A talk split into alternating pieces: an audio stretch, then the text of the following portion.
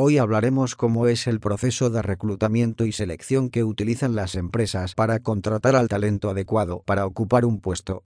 Por ello es de vital importancia tener una estrategia y planeación de reclutamiento, ya que, sin el capital humano necesario, ninguna compañía puede ser competitiva. Existen diferencias entre el reclutamiento y la selección de personal, por lo que el responsable de este procedimiento debe conocer para llevarlo a cabo de la mejor manera. El reclutamiento es una etapa inicial, mientras que la selección es una de las fases finales. La fase de reclutamiento es de evaluación, mientras que la de selección se ejecutan acciones y tácticas para incorporar al nuevo talento a la organización. Fases en reclutamiento y selección. Análisis de las necesidades de la empresa. Aquí conoces qué puestos hay que cubrir, las funciones que desarrollar y qué papel tienen en el desarrollo de la organización y en el logro de los objetivos de la empresa.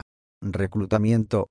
Es la etapa para buscar los mejores candidatos para cubrir vacantes, desarrollando diversas acciones para la búsqueda de cada perfil y la mejor forma es transmitir la oferta y los requerimientos sean claros y competitivos. Selección. Es el momento de elegir al candidato que mejor pueda cubrir el puesto, esto tras efectuar una serie de pruebas, psicométricos y una o varias entrevistas. Se selecciona al candidato que cubra las necesidades del puesto y la cultura laboral de la empresa. Incorporación. Es la última etapa del proceso para las organizaciones y es una parte exitosa para sumar el talento y es necesario planificar cada paso donde queden claras las funciones a desarrollar y las reglas laborales. Cada día es indispensable contar con el personal adecuado que ayuden al desarrollo de la empresa y que sea capaz de responder y resolver los retos que se presenten.